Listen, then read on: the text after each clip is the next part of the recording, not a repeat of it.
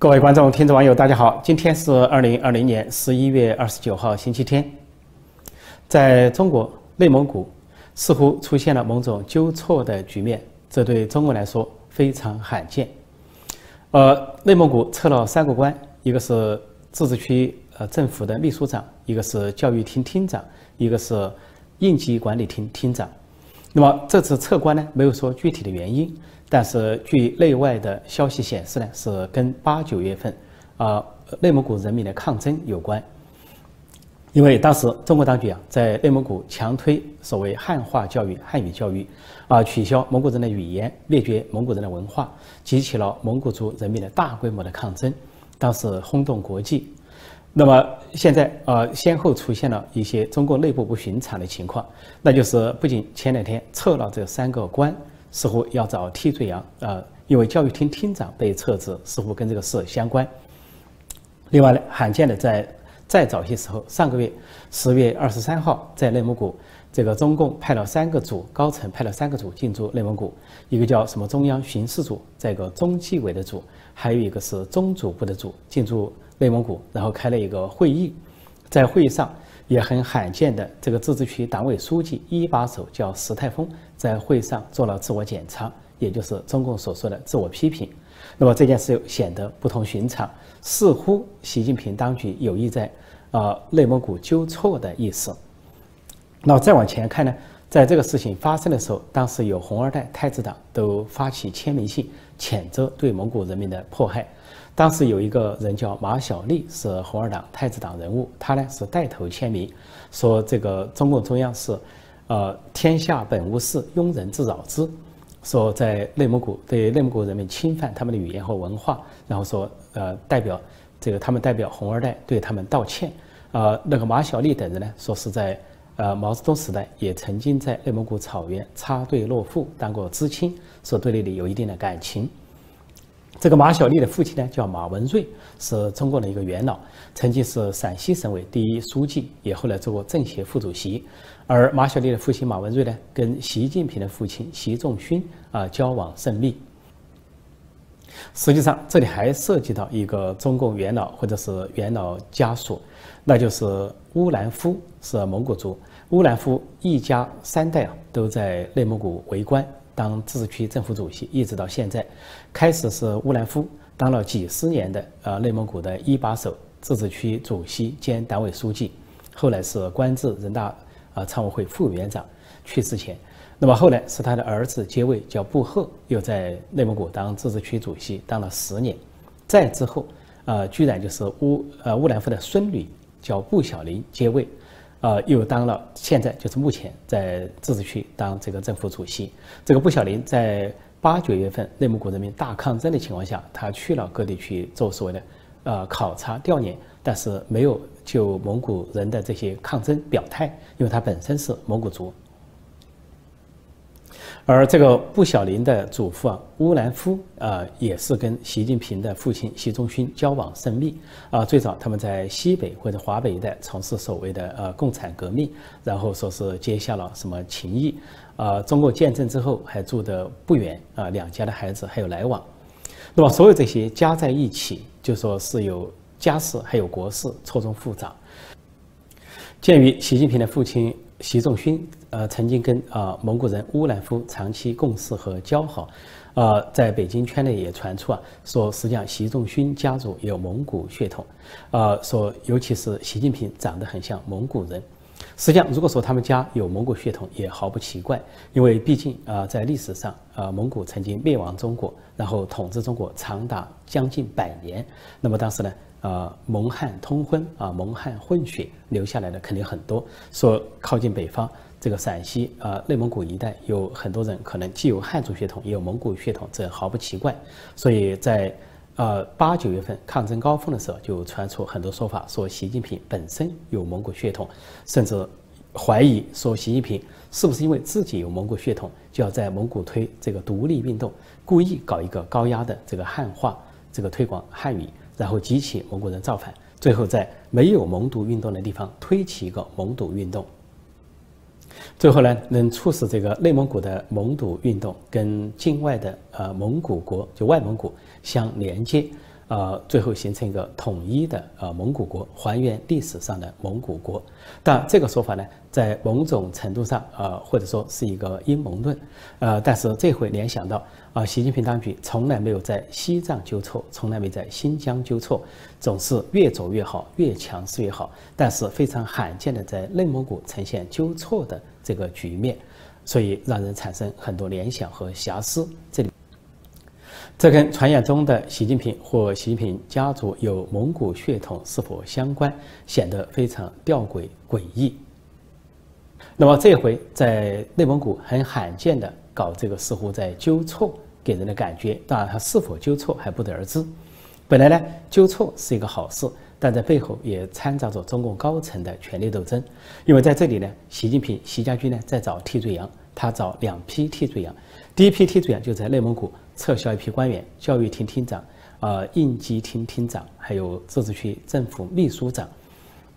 找这些人当替罪羊。但这个教育厅厅长侯源曾经说过一句话，他当时在针针对民众的抗争的时候，他说他是在落实习主席的指示，建立中华民族啊统一体啊文化统一体，或者说中华民族啊文化共同体这么一个理念。也就是说。教育厅厅长侯源等人并不是啊自己做出擅自行事，而是秉承了最高旨意。另外，习近平在这一回还在找另外的替罪羊，那就是为什么这个自治区党委书记石泰峰做自我检查，这很有学问。因为石泰峰是李克强的人，呃，跟李克强在北京大学是同班同学，都是在北大呃法律系读书。后来这个石泰峰呃在李克强离开之后，他也读了研究生。那么石泰峰现在是内蒙古的一把手，在中共高层呢是出身同一个体系，尤其同学那就更是啊亲上加亲，是亲信加心腹。比如说习近平有跟他这个陈希现在的中组部长，当时在清华大学做工农兵学员的时候，两人是这个同一个宿舍，不仅同班，而且同宿舍是上下铺的室友。所以呢，习近平飞黄腾达之后，陈希受了重用，当了政治局委员兼。啊，中组部长现在经常跟着习近平外出去恐吓其他干部。那么，同样，这个石泰峰跟李克强之间的关系，就类似于习近平跟这个陈希之间的关系，是当年的同窗啊，同学同窗之谊。那么现在，显然，习近平在内蒙古推卸责任的时候，也把矛头对准了李克强的人马。而无独有偶的是，这个布小林就是乌兰夫的孙女布小林，其实她也是北大毕业。那么在北大被称为是李克强的学妹，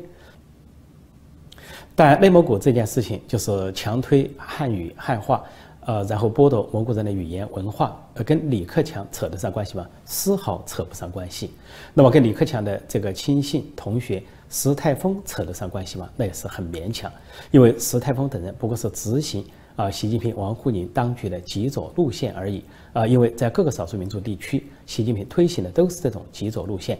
而且就在当时出事之后，当时在开学前，内蒙古当局强推啊汉语所谓统一教育啊统编教材，当时内蒙古的学生、老师、家长啊都起来抗争，还有公务员啊蒙古族的公务员都起来抗争，以至于前后有九个人自杀，其中包括几个是公务员，还有一些是家长，有的是学生，也有教师。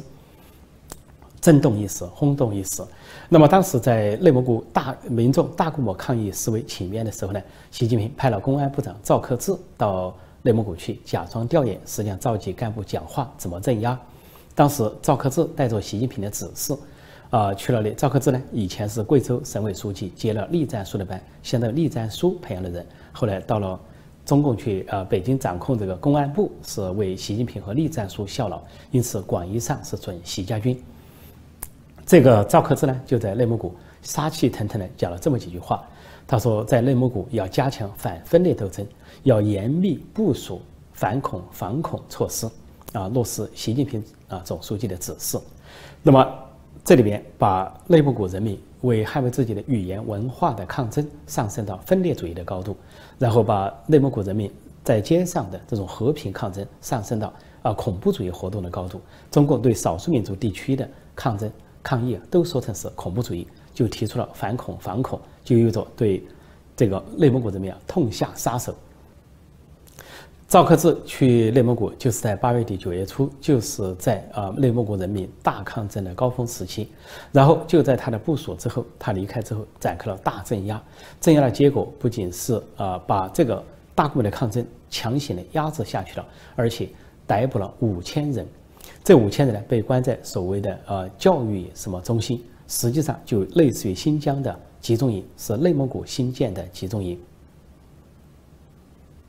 所有这些都说明，在内蒙古强推汉语汉化教育，激发内蒙古人民的大抗争，以及后来的大镇压啊，抓捕五千五千来人，然后逼死九个人，九个人自杀，这些事情就是在习近平的直接指示下，在习近平、王沪宁的几种路线的推行下，然后由公安部长赵克志压下去，然后自治区这些党委书记不得不执行。按照赵克志当时传达的指示，说公安信党。啊，任何事都信党，这一条不能动。说是公安干警要听党话，跟党走，要求内蒙古的公安干警展开镇压，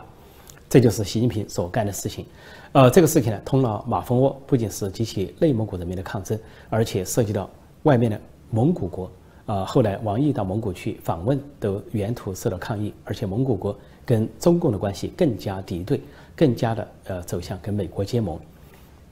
另外，这件事在国际上也引起了巨大的反响。就中共在西藏、新疆下手之后，又在内蒙古下手，就是按照红二代马晓丽的说法：“天下本无事，庸人自扰之。”说本来内蒙古是一直很平静，相对新疆、西藏，而且来说内蒙古以前还被毛泽东呃共产党称为是少数民族的模范区，居然现在被习近平的极左路线给激怒，全面反啊，全区反，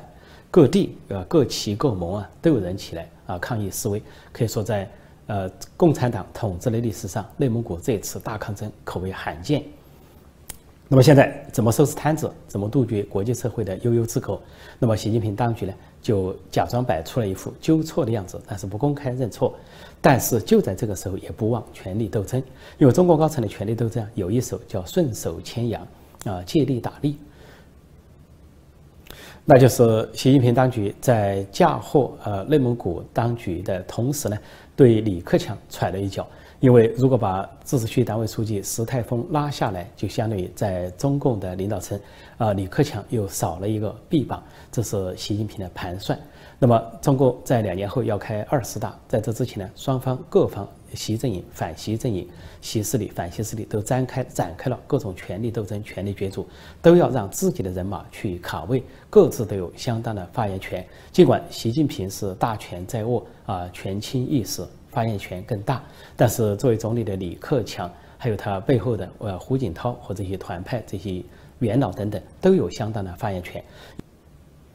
因此，假借在内蒙古纠错习近平，如果把自治区党委书记啊石泰峰打下去，相当于拆台李克强，也可以说不仅是习近平的处心积虑，而且呢是相当阴险下作的一招。香港特首林郑月娥最近向记者诉苦，说她因为受到美国的制裁，无法使用银行卡，因此在银行没有户头，那么只好使用现金。说这个她家中呢啊堆放了大量的现金，原因是说港府给她发工资的时候就发现金，因为了解到她无法在银行开户或者通过银行进行交易，也不能使用信用卡。那么这个消息传出之后呢，呃，这个呃国内的。小粉红、自干五五毛党就啊群起沸腾了啊，就有几种舆论，一个舆论就是呃批评这个林郑月娥，说难道你非要用外国的银行、美国的银行、英国的银行不可吗？你就不能用中国的银行吗？说在呃香港有的是中国银行、中国工商银行、中国农业银行等等。实际上这些小粉红啊、自干五毛党所无知的就是。而这个美国制裁一下来，不仅是香港的外资银行是惧怕跟受制裁的官员交交往，因为一交往的话呢，一有那个生意往来、有户头的往来，这银行会受到二级制裁，会无法进入美元交易体系。不仅这些外资银行，就连中资银行、中资机构在香港，它也是避险，因为中国银行也好，这个中国工商银行，中国农业银行等等，所谓中共四大银行。它也要做国际生意，做国际交易，而国际交易是以美元为结算体系，有一个 SWIFT，S W I F T，就是美元结算体系。一旦你受到，如果说你给林郑和其他这些啊港共官员或者是土共官员发生这个业务往来，给他们提供这个户头或者是信用服务的话，那么被美国所察觉，你这些银行就中资机构也不能进入美元体系，不能够进行国际结算，被剔除在美元结算体系 SWIFT 之外，就意味着失去了国际业务。所以，就连中资银行在香港也不敢做这个事情。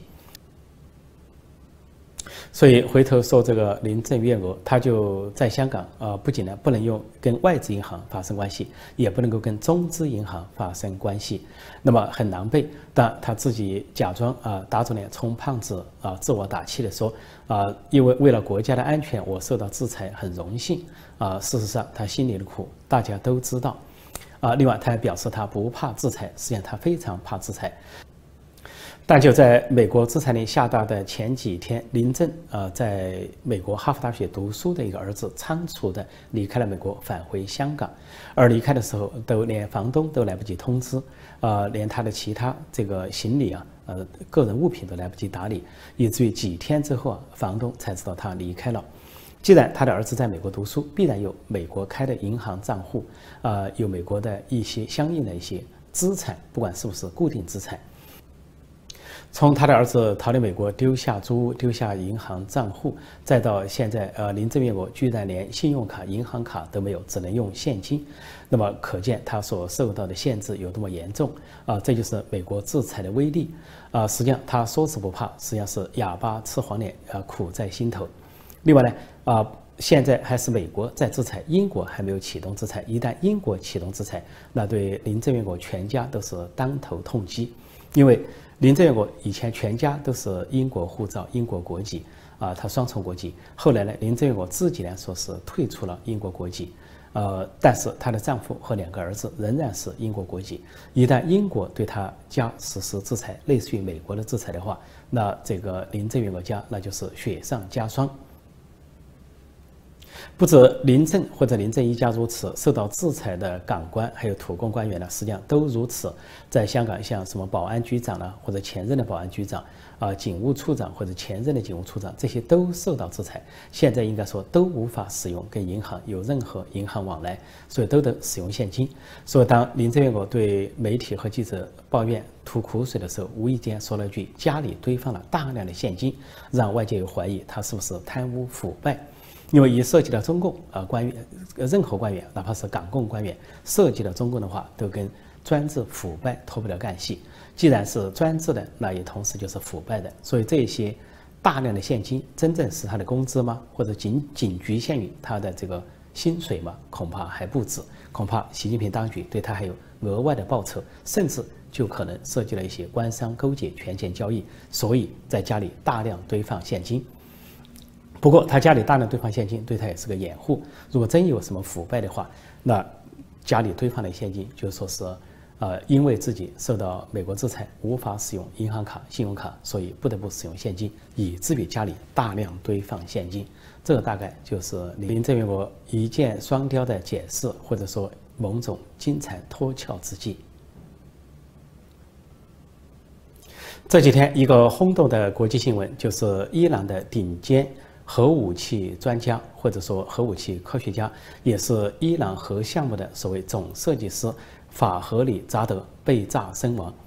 那么现在伊朗呢开始宣布，他是在十一月二十七号被暗杀，说他乘坐一个汽车在伊朗首都德黑兰的近郊遭到了自杀式袭击，然后还有人用机枪对他扫射，对这个车，然后他是当场身受重伤，然后送到医院之后不治身亡。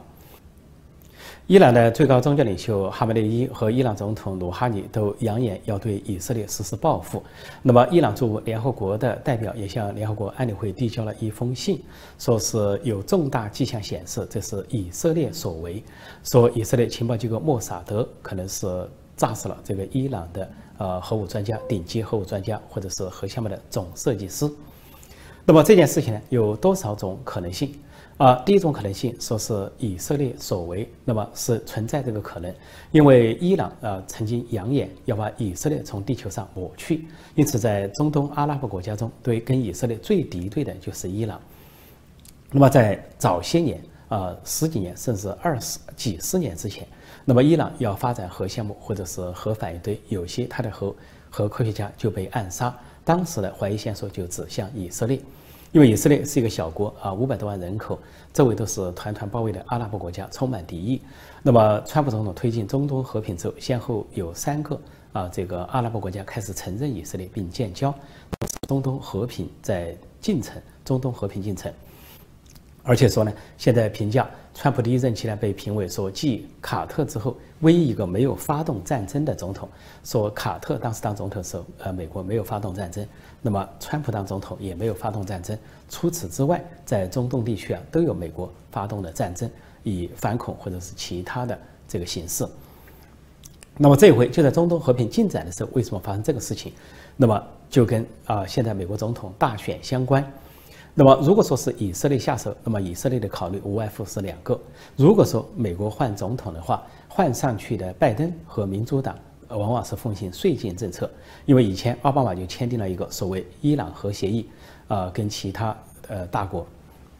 这个核协议啊，让美国当了冤大头。一方面提供一千五百亿美元资助，每年一百亿，要提供十五年，让伊朗逐步取消它的核项目或者核浓缩铀。那么伊朗是一方面得到这个钱。但是伊朗还在悄悄地发展核项目，被美国多次察觉。而这个所谓总设计师法赫里扎德就是这些核项目的负责人、总负责人。以前伊朗总理内塔尼亚胡对他公开点名，说要记住这个名字，就对以色列有严重的危害。这里在这个时候考虑的就是要，如果说川普要离开白宫的话，那么以色列至少要动手把。伊朗的核武专家打掉，让伊朗在一段时间内无法发展核武器，无法给以色列构成威胁。鉴于伊朗公开指控，呃，是以色列所为，呃，或者说极可能是以色列所为，以色列呢已经通知了驻外使馆加强防护，那么，呃，有可能在伊朗和以色列之间发生一些战事，而美国的呃军队呢，啊，也介入了戒备，尤其在。中呃，中东在波斯湾的这些军舰、海军陆战队都处于戒备状态，因为伊朗同时也在警告美国，叫美国不要有所作为，因为伊朗怀疑是说在川普呃或许要离开白宫之前采取的一项打击措施，因为如果是美国呃有这个作为的话，那也出于有多项的考虑，一项考虑就是也是考虑到啊拜登上来可能奉行税金政策，又回到以前的啊伊朗核协议，那么让。美国当冤大头，而且让伊朗呢发展核项目。另一个，呃，川普的考虑就是，呃，为了这个保卫中东和平和保卫以色列，那，不得不清除呢，呃，伊朗的这个核武专家，使伊朗即便是有拜登税金政策，他也一时无法去发展这个核项目。